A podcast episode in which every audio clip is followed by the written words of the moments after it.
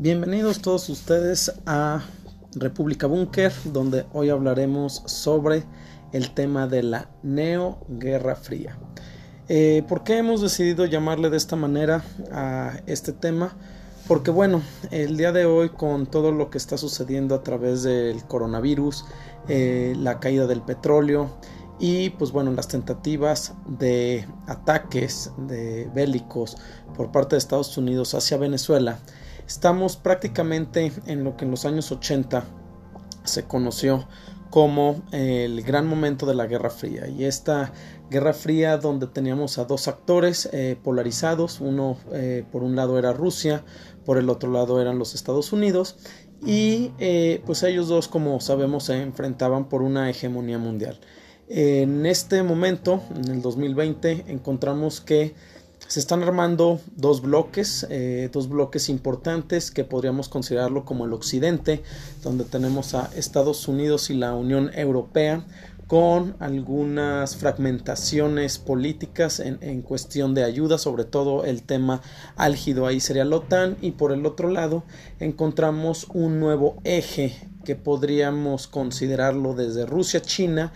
y entrando por la parte de Irán también como un país hegemónico y como un país que tiene mucha relevancia sobre todo con lo sucedido con el coronel Soleimani, la muerte del coronel Soleimani a inicios de este año. Pues bueno, eh, ¿por qué le estamos llamando la neoguerra fría? Porque pues si nosotros empezamos a hablar sobre el coronavirus, pues bueno, tenemos eh, muchas incógnitas sobre este virus, ¿no? Y tenemos además eh, varios elementos de perspicacia e incertidumbre de si realmente lo que nos están diciendo en los medios de comunicación, los medios de información, son la verdad, son verdades a medias o es una parcialidad de cierta información. Eh, en algún momento hemos hablado sobre decir que eh, posiblemente los gobiernos y los medios, en este caso, no nos estén diciendo todo lo que saben. Pero lo problemático también aquí es que todo lo que saben tampoco ¿sí? es lo que nos pueden llegar a decir. Eh, el asunto que, podemos tratar el, el día de hoy es sobre cómo en los años 80 también surgió una enfermedad, ya tenía tiempo, pero surgió esta psicosis en los Estados Unidos con lo que fue el virus de inmunodeficiencia eh, adquirida o eh, SIDA, el VIH. Eh, fue una enfermedad que causó mucho revuelo porque se tenía en mente que solamente atacaba a ciertos sectores de la población, principalmente hombres homosexuales o gente, personas que estaban involucradas en eh, la drogadicción, en, los narcóticos y sobre todo, pues bueno, por estos intercambios que había de con jeringas, etcétera. Eh, en ese momento eh, hubo algo muy interesante de lo que hoy no se ha hablado y, y se ha tocado poco en estos tiempos, que es cómo Rusia, la KGB, utilizó un método llamado el método, bueno, se conoció, eh, mejor dicho, en 1981 como la operación Infection. Eh, la operación Infection fue algo que eh, se consolidó donde la información venía de alguna manera, mm, podemos decirlo, manipulada por parte de los gobiernos y esto al mismo tiempo causó mucha incertidumbre porque eh, al final no se sabía si la información que se estaba contrastando era información eh, verídica o simplemente era información que se estaba utilizando. Y sobre todo con la cuestión de, del SIDA en su momento fue que esto fue un arma eh, militar, fue un, intento de hacer modificaciones genéticas con un virus y entonces lo que sucede es que por eso se logra esta eh, epidemia o esta enfermedad que ataca a estos ciertos grupos que antes habíamos mencionado. El problema aquí fue que en algún momento Eh, se decía que hasta se había el, SIDA inventado en Fort Detrick, esto lo decía el biofísico Jacob Sigal, eh, y que había sido una formulación genética entre un retrovirus, que era el, retrovirus del BISNA, y del HTLV1. Eh, es bien interesante esta parte y que la estoy poniendo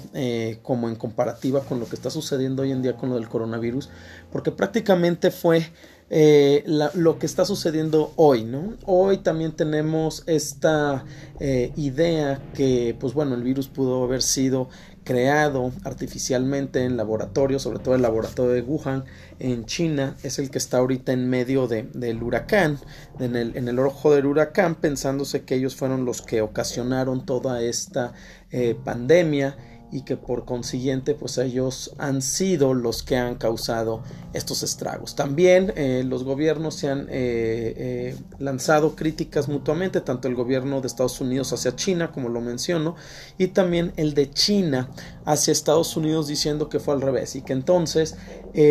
fue viceversa, los Estados Unidos fueron quienes manipularon este virus y se les salió de control. Esto mismo sucedió en, la Guerra Fría y fue algo eh, muy, muy interesante lo que sucedía porque pues estaba esto que era la campaña de la desinformación, una campaña donde eh, lo que se estaba haciendo con los medios de información era triangular información esta triangulación venía eh, y, toda esta idea surgió cuando un diario llamado el diario Patriot en, eh, este, la India eh, lanzó una noticia donde se decía que el virus del SIDA era un virus que se había eh, manipulado en un laboratorio y por consiguiente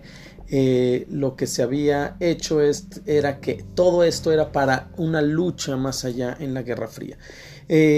cuando sucede esto, tiempo después, eh, algunos miembros de la KGB se eh, aceptaron que habían utilizado ciertos medios de información de bajo calibre o de, o de bajo nivel en algunos otros países que estuvieran patrocinados por la misma Rusia y ellos tomaban esa información para posteriormente replicarla y entonces así generar eh, la información eh, dispersa que pudiera entonces llegar a estos contrastes y a la incertidumbre de saber cómo era lo que, lo que podían eh, llegar en algún momento a distribuirse y llegar a, los, a las personas. Esto hoy en día ha sido algo que también habló en su momento Noam Chomsky con las estrategias eh, de manipulación de manipulación donde eh, nos habla también de cómo en algún momento eh, nosotros estamos tan presionados y estamos tan sumergidos en las redes sociales, sobre todo hoy en día, pero a través de la información donde podemos ser fácilmente presas de la manipulación. Y entonces aquí es donde eh, podemos considerar que estamos frente a una nueva forma de Guerra Fría, donde estamos en una lucha hegemónica eh, a través de la economía, las políticas, un orden mundial y cambios importantes de la balanza comerciales y sobre todo de la, hegemonía mundial.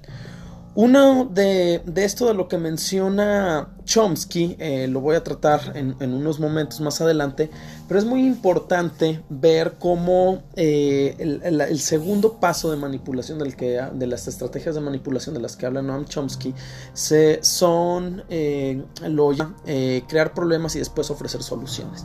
Y eso es lo que estamos viendo el día de hoy con todo esto del coronavirus y con la situación del coronavirus a nivel geopolítico. Eh, de alguna manera eh, estamos pasando a nivel eh, global por ciertos desencantos de gobiernos, sobre todo en Europa había muchas manifestaciones, China también estaba teniendo algunas manifestaciones, eh, había descontento y sobre todo por la carrera presidencial que hay en Estados Unidos y América Latina también estaba inmerso en este tipo de, eventos. Entonces, lo que sucede con el coronavirus es que de alguna manera los gobiernos se han posicionado como aquellos eh, este, entes o digámoslo de otra manera, organismos que ahora son los que tienen entre sus manos la vida de millones de personas, millones de personas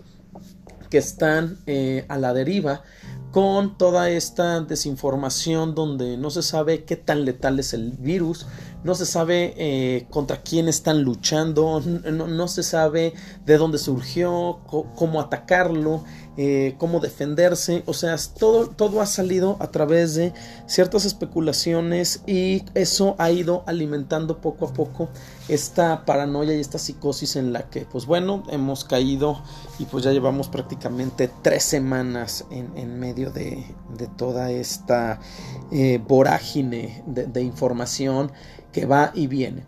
Eh, ¿Esto a quién beneficia? Y, esto es un tema muy, importante de saber, que al final de, todo esto sabemos que eh, está saliendo perjudicada la economía, están saliendo perjudicados y mal parados muchos de los gobiernos eh, mundiales, pero sobre todo lo que nosotros tenemos que entender es hacia dónde se está moviendo el mundo, porque alguien tiene que obtener un beneficio o al menos alguien tiene que esperar eh, sacar una ventaja. Y aquí es donde yo digo que eh, la cuestión de la conspiración puede ser vista de alguna manera de alguien soltó el virus, alguien lo estuvo manipulando, se salió de control, etcétera. Pero creo más yo que hay países que se están aprovechando de la situación para escalar posiciones, ya sea a niveles políticos o al mismo tiempo dentro de la hegemonía mundial. Y aquí tenemos actores que son sumamente relevantes como lo es Estados Unidos, como lo es Inglaterra, eh, que ahora está, fue uno de los primeros países que actuó de una manera no de cerrarse, sino mantenerse abierto y mantener la, una propuesta de, de seguir adelante con su vida diaria que duró muy poco porque bueno, la, crítica fue directamente hacia el primer ministro. Y pues bueno, también tenemos actores como Rusia, tenemos actores como China. Y también entramos en estas discusiones donde estamos viendo nuevos actores que fungen de una manera impresionante en el poder que es la Organización Mundial de la Salud, la ONU, eh, y pues bueno, estos laboratorios que están buscando la cura para, para todos nosotros y bueno, terminar este, con este gran, gran problema que hay, que es la enfermedad del COVID-19. Pues bueno, eh, aquí eh, podremos hablar que existen, eh, al parecer como se ha estado moviendo la economía y se han estado moviendo las facciones y los grupos de facto a nivel geoestratégico, pues podemos ver que hay dos grandes países que están obteniendo beneficios impresionantes con esto, ¿no? Uno fue China, que se ha convertido en el primer país que pudo parar de alguna manera eh, la pandemia y ya no se han registrado más eh, enfermedades, eh, contagios. Y al mismo tiempo pues bueno obtuvo un repunte como, como se mencionaba de compra de acciones etcétera que pues bueno el gobierno ha sabido chino manejar y por consiguiente pues bueno veremos cuál es la consecuencia de todo esto pero otro país que también ha recibido pocos reflectores, pero se ha hablado mucho, esto es interesante, se ha hablado mucho de ellos en redes sociales a través de información que, surge en Twitter, información que surge en Facebook, es Rusia. Rusia, eh, al parecer, es uno de estos estados donde eh, se han lavado las propuestas de Putin, de hecho, del presidente Vladimir Putin se han, se alabado que... Eh, tuvo, tomó cartas en el asunto de una manera muy rápida y muy eh, constante, muy bien planeadas y por consiguiente el número de contagios en Rusia estuvo eh, limitado. Pues bueno, Rusia aquí es, eh, creo yo, en mi opinión, que es el, el, país que más beneficios está obteniendo sobre todo esto. ¿Por qué razón? Porque de manera indirecta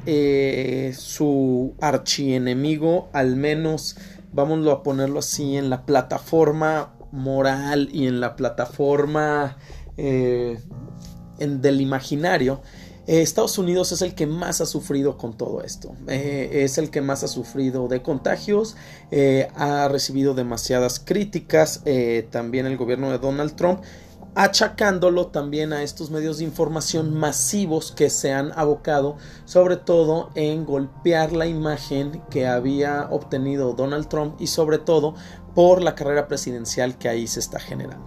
Entonces, eh, lo que sucede con Rusia es que de alguna manera esto tiene beneficios para él, sabiendo que Estados Unidos está eh, siendo atacado desde diversos flancos, este, uno de ellos el político, otro de ellos el ideológico y pues bueno, el sistema de salud, etcétera, y el económico que está haciéndose trizas. Eh, otro beneficio que veo yo de por qué Rusia es el que está ganando sobre toda esta neo guerra fría es porque al final eh, la unión con China se fortaleció y se fortaleció de tal manera que eh, ya es un bloque muy importante y entonces China, si después de esto se convierte en el país hegemónico, Rusia va a seguir manteniéndose como este país aliado, un gran aliado que eh, pueden en cierta manera controlar los destinos de la región.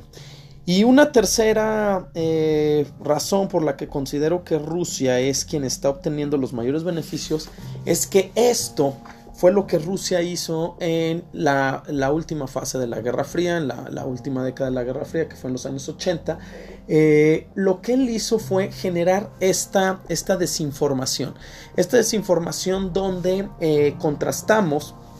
de manera muy importante eh, la información que viene de los eh, medios de comunicación rusos, sobre todo Sputnik y RT, y ellos nos hablan de otra visión de lo que está sucediendo. Y esa otra visión pues abre el panorama a enfocarnos en esas nuevas líneas que ellos presentan y entonces revuelto con la información que tenemos, se empieza a generar también un poder con respecto a quienes pueden manipular los, los medios de información. Y esto es lo que en algún momento eh, se ha considerado lo de las medidas activas. Las medidas activas que es un componente dentro de la guerra política. O sea, esto quiere decir eh, la manipulación en los medios utilizando grupos establecidos y controlados por otros grupos. O en su, en su caso, como sucedió en, 1980, la falsificación de documentos. En esto, pues bueno, también aquí los reportes que tenemos del de, COVID-19 son reportes que en algunas ocasiones dejan muchas dudas y muchos espacios, muchas lagunas con respecto a la información que se está transmitiendo, sobre todo en nuestro país, en México, es uno de ellos, eh, donde eh, la, información fluye de manera tan rápida, pero con pocas bases informativas y con pocas bases de datos y de fuentes confiables de la información que se está dando. Entonces, pues bueno, con todo esto que, les eh, menciono para ir cerrando, eh, eh, regreso a lo que mencionaba de lo de Noam Chomsky con las estrategias de manipulación que las estaremos viendo a lo largo de, varios de estos capítulos, de estas presentaciones, pero ahorita el que quiero hablar sobre todo es sobre el de crear problemas y después ofrecer las soluciones. ¿Sí? esto Noam Chomsky lo llama como el problema reacción-solución. Y aquí lo que sucede es tener una situación que genere reacción, ya sea mediática, hacia el público y el público esté atrapado en ella y con ello se pueda de alguna manera ejemplificar el gran problema que se está generando y por consiguiente automáticamente que la población voltee a eh, encontrar o a exigir que alguien pare con, con toda esta esta incertidumbre. Y entonces es ahí donde eh, se puede generar este gran problema y entonces la solución se obtiene de los mismos organismos o de los mismos entes que están generando este tipo de problemáticas. Aquí es donde creo que tiene un papel fundamental la OMC y tiene un, papel fundamental las farmacéuticas y los laboratorios de investigación. ¿Por qué razón? Porque al final esto está todavía tan turbio donde no podemos hablar de que esto haya sido eh, generado de manera natural o haya sido eh, artificialmente provocado y por consiguiente eh, las razones de donde nos enfocamos es en confiar en que los laboratorios están queriendo sacar una vacuna o están eh, haciendo investigación para tener una vacuna para curarnos. Pero ahí es donde podríamos entrar en otra discusión si realmente lo que buscan estas farmacéuticas es curar o es mantener la enfermedad de una manera controlada, pero que siga generando las ganancias eh, propias de, este tipo de, giros. Eh, la Organización Mundial de la Salud también está comprometida de, de alguna manera con todo este problema del coronavirus porque también se ha hecho una crítica hacia el tiempo que tardaron en eh, dar luz roja eh, y, poner a la población alerta sobre los peligros que estaba generando todo esto. Donald Trump, de hecho, ya es uno de los que ha criticado de manera eh, más incisiva la Organización Mundial de la Salud. Y pues bueno, el caso de Europa donde pues ha sido el país más bueno es ha sido perdón la región más afectada y sobre todo afectada por el hecho de eh, que eh, la población no ha sabido eh, cómo salir adelante y los gobiernos han estado prácticamente atados de manos para enfrentar la situación. Entonces es por eso que ante la desesperación de lo que sucede en Europa, pues otros actores como lo mencionaba la OMC, Rusia,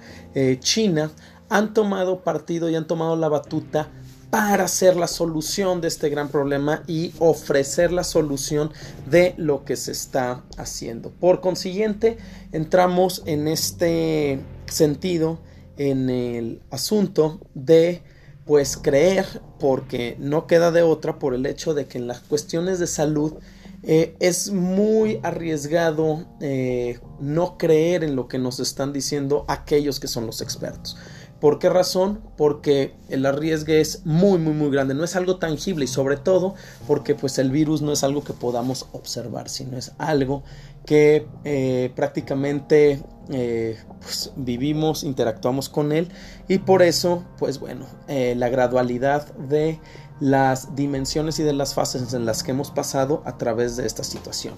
Para concluir, les puedo decir que entonces geopolíticamente esto está poniendo pie a que las piezas se estén moviendo. Hay países que están en jaque. Eh, vamos a hablar en, un una segunda eh, sobre eh, los países que están en jaque. Países como Estados Unidos, países como Italia, países como España, que son países que van a tener que reestructurarse de una manera muy fuerte. Ecuador, por ejemplo, y ver qué organismos son los que ofrecen o tienden su ayuda de manera interesada eh, por como sería el Fondo Monetario Internacional en algún aspecto y con ello pues entender cómo se va a ir eh, configurando o reconfigurando la nueva plataforma geopolítica. Les agradezco mucho su atención y esto es República Búnker, perspectiva geopolítica. Gracias.